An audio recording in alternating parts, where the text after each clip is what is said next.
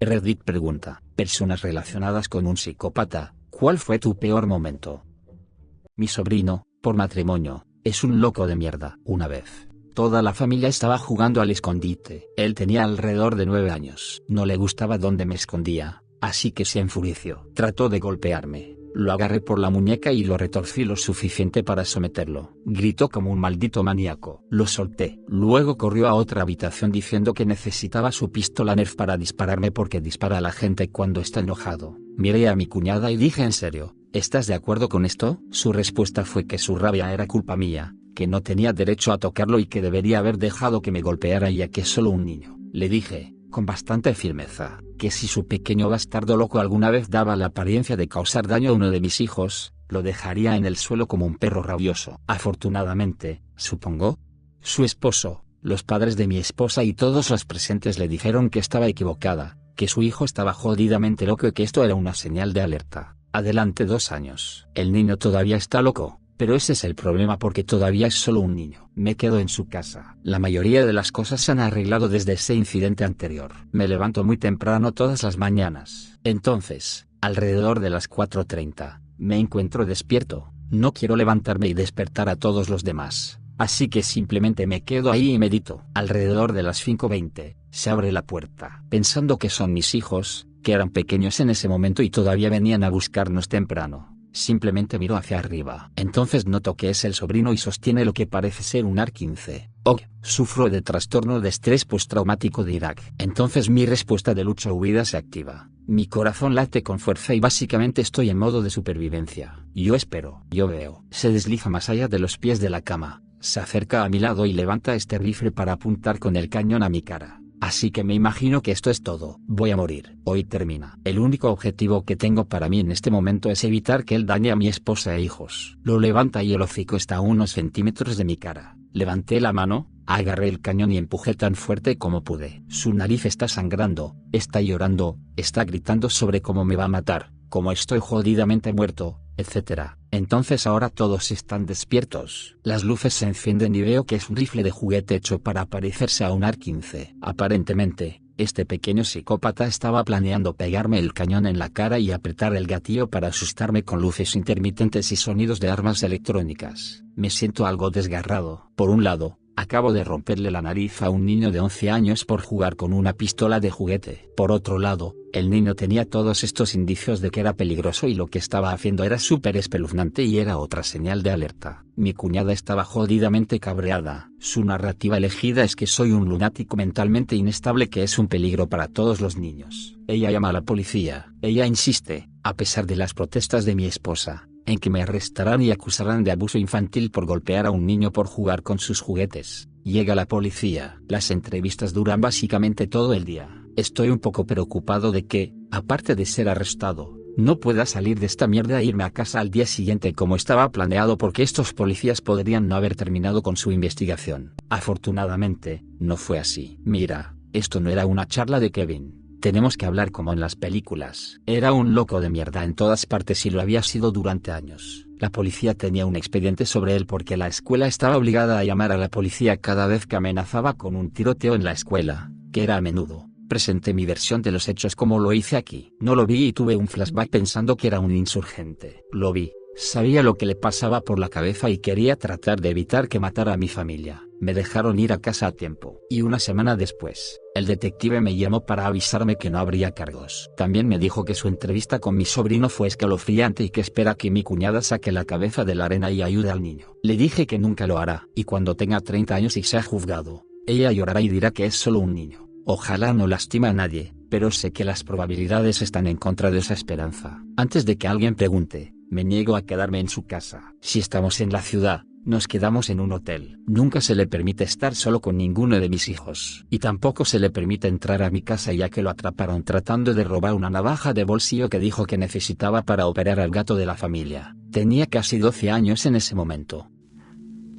Una vez me desperté con mi hermana pequeña tratando de asfixiarme pero afortunadamente también era demasiado pequeña para hacerlo exitosamente. Teníamos 7 y 5 años. Fue el primero de los tres intentos que hizo en mi vida mientras crecía. Lo hizo porque me había negado a dormir en su cama llena de pis como sacrificio al hombre del saco. La historia es larga, teníamos nuestras propias habitaciones, pero no me habían permitido dormir en la mía durante dos años. Ella tenía un ataque cada vez que intentaba dormir en mi propia cama, y nuestros padres me convencían de que me quedara en su habitación solo para que todos se fueran a la cama. Llegaron a instalar una litera en su habitación, pero ella insistió en que compartiéramos solo una cama. Una noche, me desperté con ella mojando la cama. Estaba enojada porque ni siquiera quería estar ahí en primer lugar, y ahora estaba cubierta de orina. Me gritó que volviera a la cama, y cuando no lo hice, se levantó y trató de atacarme, manchándome aún más orina. Entonces ambos estábamos chillando en este punto, y nuestros padres se despertaron y bajaron. No recuerdo la conversación exacta ya que han pasado casi 30 años, pero la esencia de la misma fue que primero ella exigió que yo durmiera en el charco de orina y ella simplemente dormiría contra la pared y nosotros fingiríamos que no había pasado nada y cuando nuestros padres no estaban de acuerdo,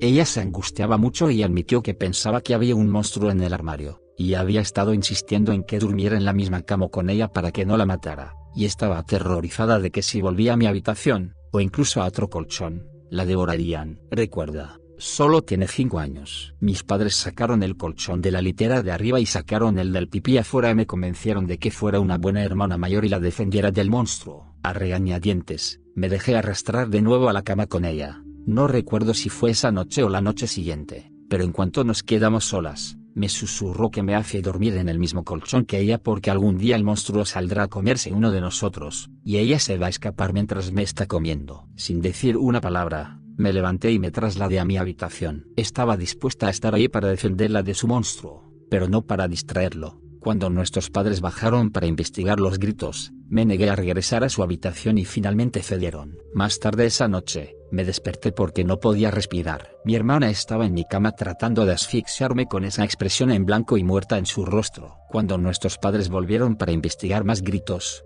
ella les dijo que acababa de entrar a mi habitación porque le tenía miedo al monstruo. No me creyeron que estaba tratando de asfixiarme. Empecé a dormir con la puerta cerrada. No pensé que mi hermana me asesinaría, por así decir, porque disfrutaba abusar de mí demasiado como para matarme directamente. Una de las cosas más importantes que sobresale de mi infancia cuando crecí con su abuso fue que, ocasionalmente, si estaba sentada en el sofá, el respaldo del sofá frente a la cocina, ella se me acercaba por detrás y me pasaba un cuchillo de carnicero por los hombros y el cuello hasta que me diera la vuelta y me fijara de que tenía un cuchillo. Creo que disfrutó del miedo en mí al darme cuenta de lo que estaba pasando. Esa mirada de Dios mío, ¿eso era un cuchillo? ¿Por qué diablos tienes un cuchillo? Mi hermana hizo cosas así durante toda mi infancia, e incluso después de que ella tuviera 19 años y yo 17. Haría una locura como tirarme un cuchillo a través de la sala de estar si estaba lo suficientemente enojada conmigo. Corté el contacto con ella tan pronto como pude irme a los 18. Mi mamá tenía 19 años cuando yo nací y tuvimos una relación muy cercana cuando era pequeño. Ella siempre fue más una amiga que una madre, y así es como era nuestra relación. Antes de mi padrastro, siempre fui sarcástico todo el tiempo y bromeábamos mucho. Una mañana mi mamá me pidió que llevara las cajas de pizza de la cena de anoche al garaje donde colocamos el cartón reciclado. En broma le dije que no mientras recogía las cajas para sacarlas. Los saqué, los puse encima de la pila de otro cartón. Me di la vuelta para volver a la casa y me topé con mi padrastro que había entrado detrás de mí sin que me diera cuenta. Luego procedió a levantar mi cuerpo de 13 años completamente del suelo por mi garganta y me inmovilizó contra la pared de la casa se puso en mi cara y me gritó por falta de respeto. Recuerdo manchas de saliva en mi cara. Mis pies estaban de nuevo en el suelo, pero todavía estaba inmovilizado y sus manos estaban alrededor de mi garganta. Pude meter una de sus manos en mi boca y lo estaba mordiendo y rasguñándolo. No recuerdo lo que pasó después. No recuerdo cómo llegué a la escuela. Lo siguiente que recuerdo es sollozar en una sala de grupo privada en el salón de la banda. Mi mamá todavía no me cree. Durante los siguientes dos años, él empeoró continuamente y destruyó permanentemente mi relación con mi madre. Empecé a dormir con un cuchillo debajo de la almohada cuando él estaba en casa. Empecé a huir de casa y a consumir drogas. Con el tiempo, mi comportamiento se volvió tan malo que mi madre me envió a vivir con mi padre biológico. La vida es mejor ahora. Estoy a salvo. Todavía tengo pesadillas ocasionales y no puedo soportar ningún tipo de confrontación, pero estaré bien.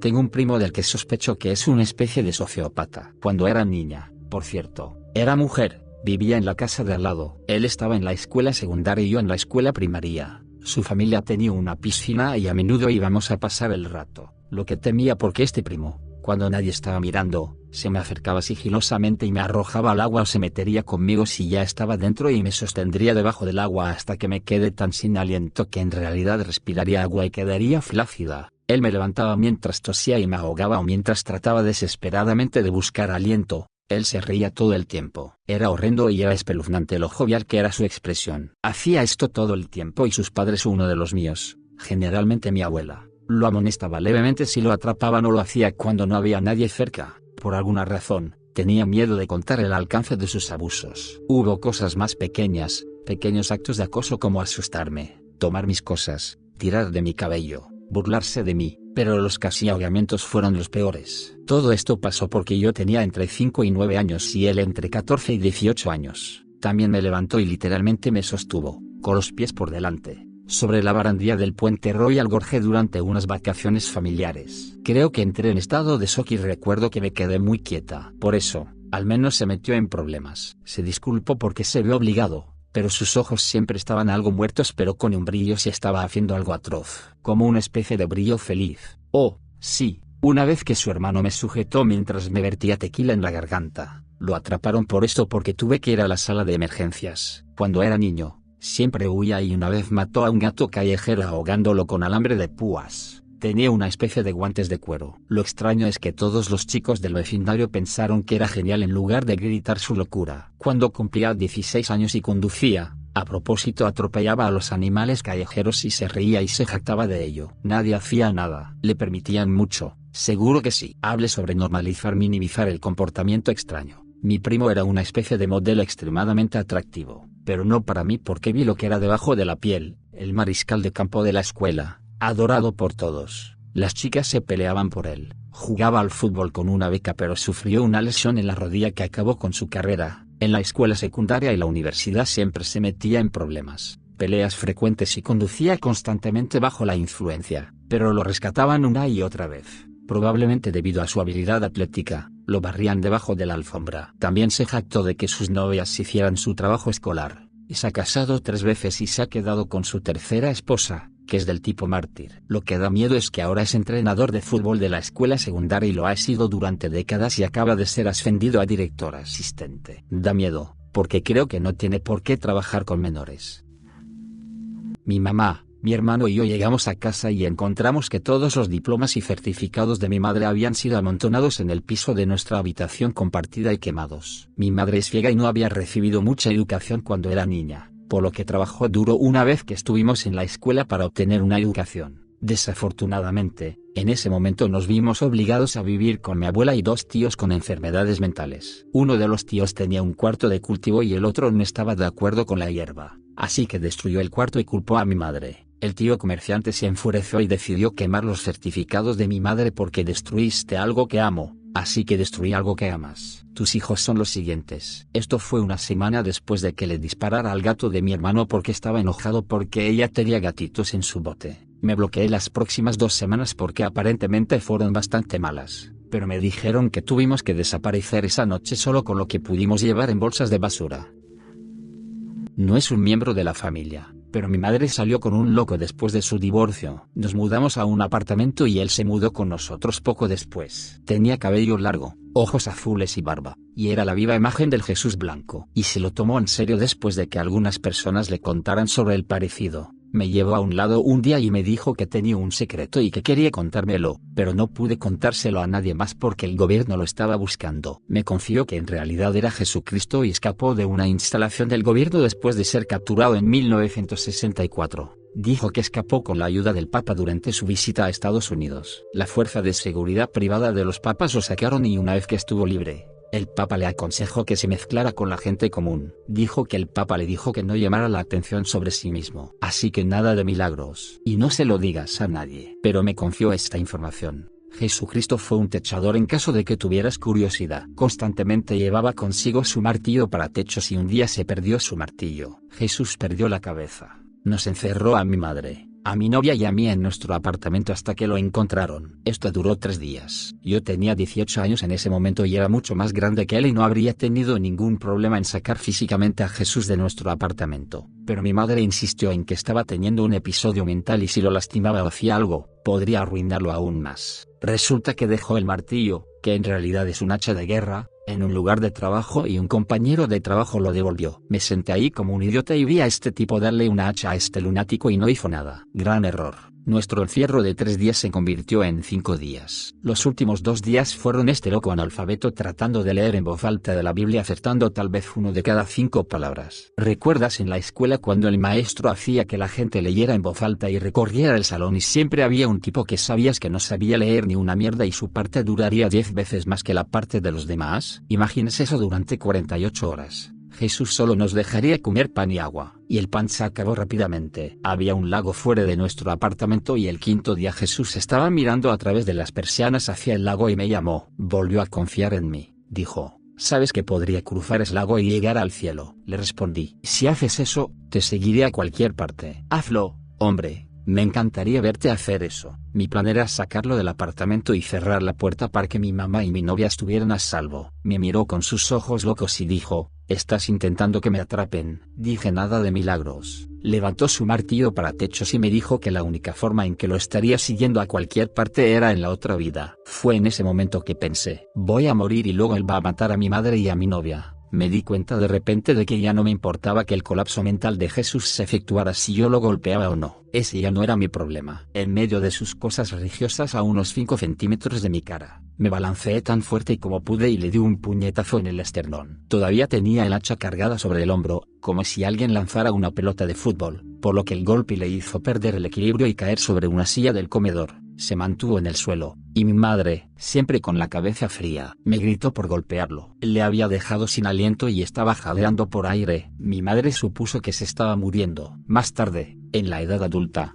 aprendería que mi madre no era la bombilla más brillante del mundo. Mi novia corrió por la puerta conmigo detrás de mí después de agarrar el brazo de mi madre y arrastrarla fuera de la puerta. Llamé a la policía y vinieron a buscarlo. Lo último que escuché fue que estaba en un hospital después de que se encerró en un dormitorio y aún decía que era Jesús. Lo internaron después de que usó un dardo lanzador de metal para sacar las venas de su brazo. Sin embargo, nunca llegué a verlo cruzar ese lago, Escuchar a mi papá tratando de persuadir a mi mamá de que deberían matarme. Quizás tenía unos ocho años. Yo era un niño difícil y mi padre a menudo no podía soportarme. Recuerdo estar sentado en las escaleras mientras estaban en el salón escuchando su discusión. Eventualmente persuadió a mi mamá y los escuché moverse, así que corrí escaleras arriba para esconderme. Mi papá se acercó y me arrastró al salón. Me sostenía en el suelo y le gritaba a mi mamá, ¿Quieres que lo haga? Lo haré si tú quieres. Estaba llorando y no podía decidir. Eventualmente ella dijo que no y él me dejó ir y corrí escaleras arriba. Creo que planearon matarme un par de veces, pero esa fue la más aterradora. En otra ocasión mi papá me pidió que le echara una mano para sacar algo del cobertizo. Cuando me dio la espalda, me golpeó en la nuca con un martillo. Me di la vuelta y me estaba mirando. Sus ojos parecían que iban a salirse. Pasé corriendo junto a él para ir a ver a mi madre, que estaba preparando la cena en la cocina. Estaba llorando y gritando por lo que acababa de pasar, pero ella no me miró ni dijo nada, no estaba sorprendida. Era como si supiera lo que iba a hacer. Éramos una familia normal en muchos sentidos. Fui a la escuela, me fui de vacaciones, salía con amigos, simplemente pasaban cosas malas en casa que nadie más sabía. Creo que las peores cosas sucedieron antes de llegar a la pubertad. Cuando era adolescente mejoró, pero rara vez nos llevábamos bien. Apenas le hablaba y él solía enojarse mucho porque lo estaba ignorando, pero ya no había más violencia física. Recuerdo que cuando tenía 15 años, tal vez, estábamos discutiendo en la sala de estar y él vino corriendo hacia mí. Fue la primera vez que me enfrenté a él, cargué contra él con los puños en alto. Yo estaba tan enojado y pensé que podía pelear contra él. Retrocedió de inmediato. Parecía que se estaba abrazando a sí mismo mientras salía corriendo. Por lo que recuerdo, no intentó pegarme de nuevo después de eso.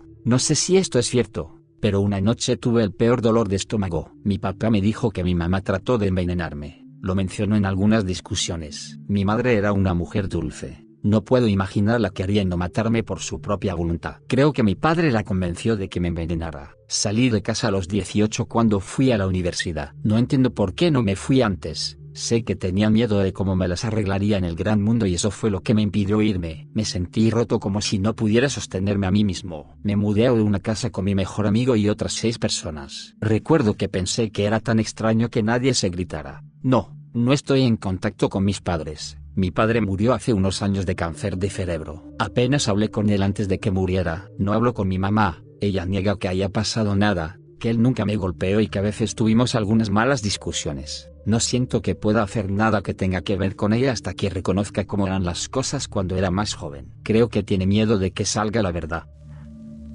Wow, llegaste hasta aquí. Gracias por entonarte con Radio TV. Si el video te gustó deja tu like y suscríbete. Siga, arroba Radio TV. Hasta la próxima.